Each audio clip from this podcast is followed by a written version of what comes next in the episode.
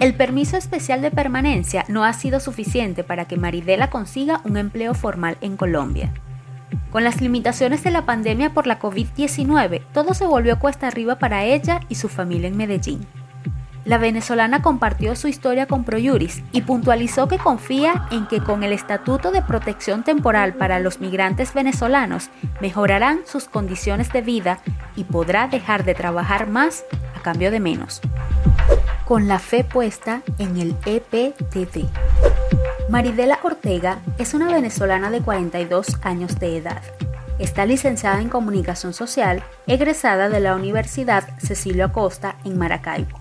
Migró a Medellín en 2017. Obtuvo el permiso especial de permanencia, pero ello no ha sido suficiente para desarrollarse personal y profesionalmente en Colombia. Ahora, cuando el gobierno de Colombia decreta el Estatuto de Protección Temporal para los migrantes venezolanos, Maridela y su familia confían en que tendrán mayores oportunidades, visas de residentes y una vivienda propia es lo primero que avisoran. Ahora en enero yo cumplí ya cuatro años.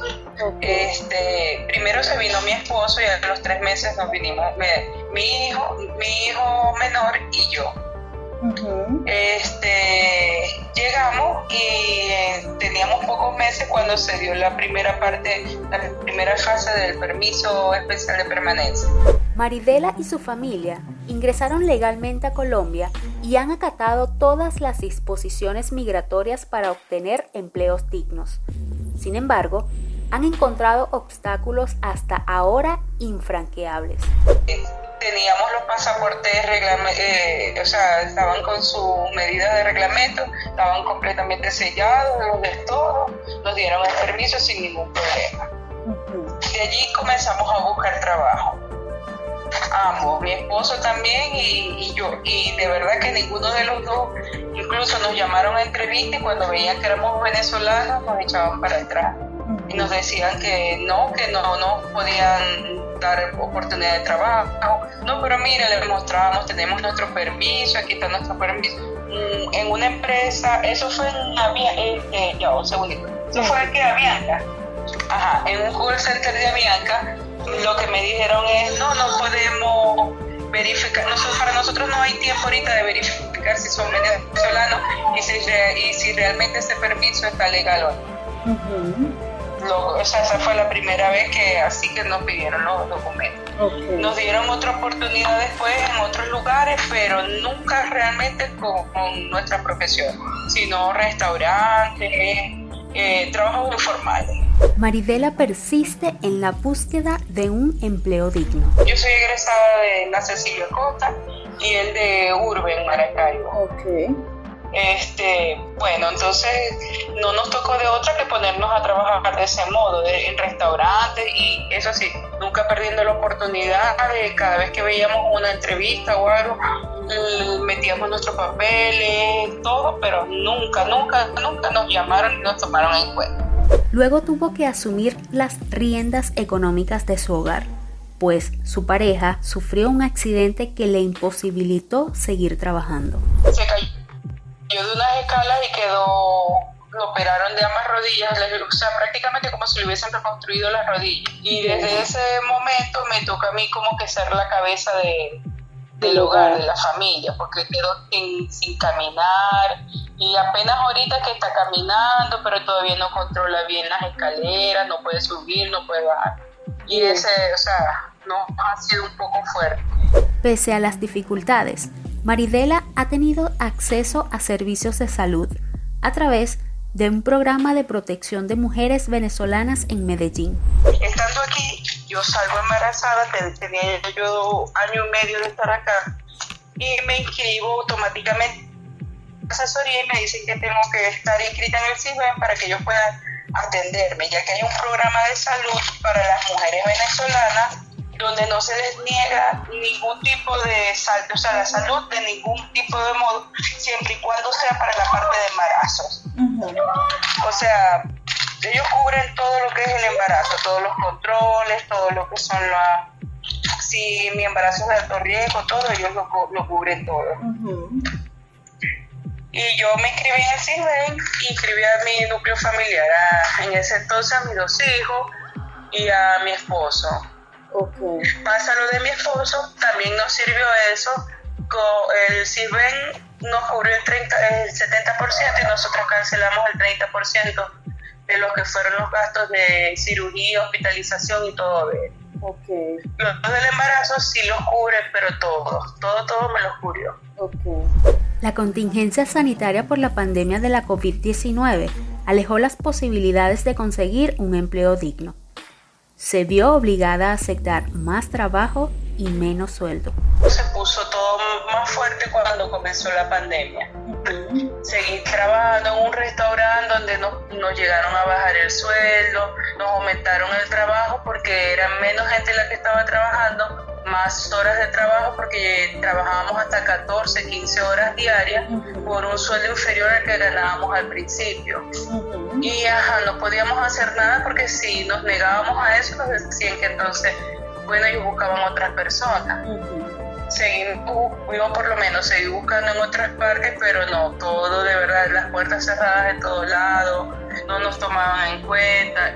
De hecho, ahorita estoy sin empleo y estoy en la misma situación. O sea, he metido mucho, muchas hojas de vida, eh, muchos papeles por aquí, por allá, pero de verdad no tengo nada.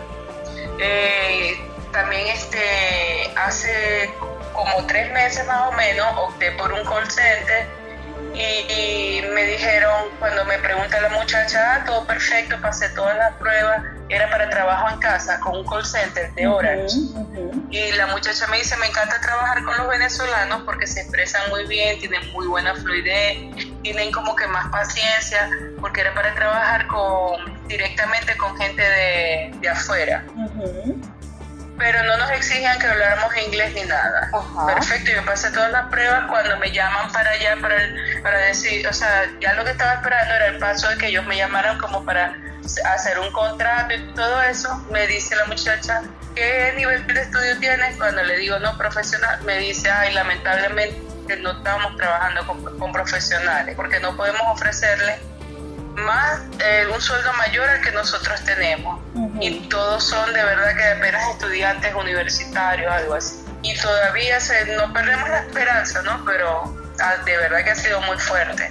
En estos días me ha tocado hacer lo que sea, lo que, o sea, no te imaginas, todo lo que se me presente, lo hago.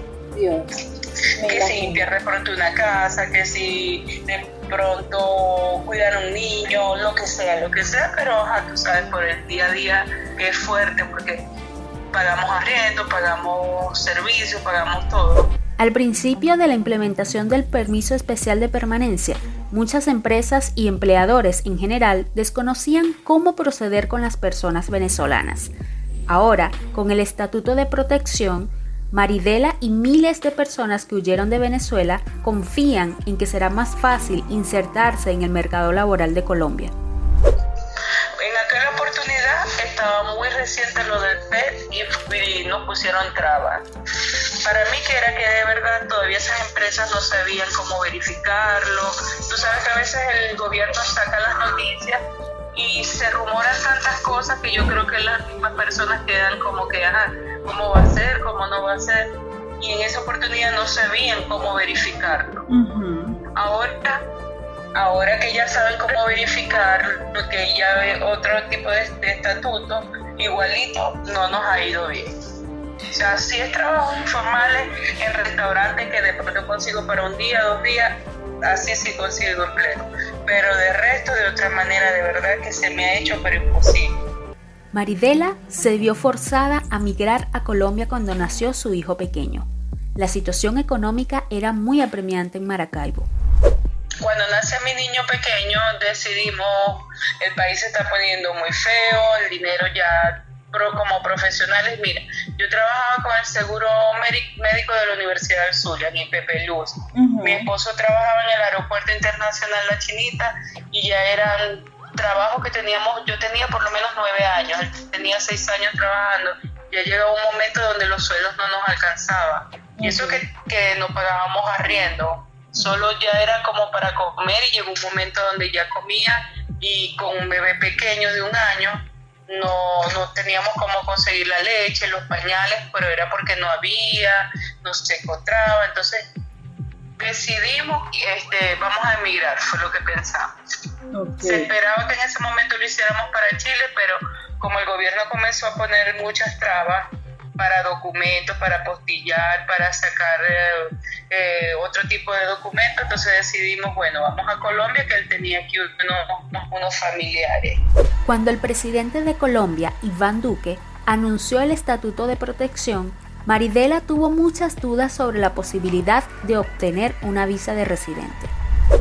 Al principio, al principio que no me había quedado muy claro cómo iba a ser, yo pensaba que era de verdad, sí, de corazón, para mí es una burla, porque vi que no, no plantearon el tiempo, o sea, no iban como que a validar el tiempo que nosotros teníamos como para facilitarnos y darnos una visa, ¿me entiendes? Una visa de permanencia, una visa de trabajo, una visa tipo R aquí en Colombia. Pero actualmente ya, este, de hecho, ese tema se lo tocaron al presidente y al presidente como que buscaron poquito y explicó que sí, que si se tiene este el tiempo reglamentario y que si esa persona no ha tenido ningún problema legal en el país, sí va a poder optar por una visa. Maridela aspira a obtener un mejor empleo luego de que tenga en sus manos una visa de residente. Visa R, ajá, sí, a la visa R, que por lo menos nos permite con mayor facilidad poder conseguir empleo, poder ya que pagamos tanto de arriba. Podemos optar entonces también por, si tenemos un, en el banco ya tiempo, podemos optar por una por un crédito hipotecario, o sea, va a facilitar muchas cosas. Con el permiso especial de permanencia, fue posible que las personas venezolanas pudieran abrir cuentas bancarias en Colombia. Con el PET solo, si tienes PET y tienes pasaporte, el único beneficio que había bancario era poder abrir una cuenta. Pero si tienes solo PET y no tienes pasaporte, por lo menos Bancolombia no te permite, nosotros no.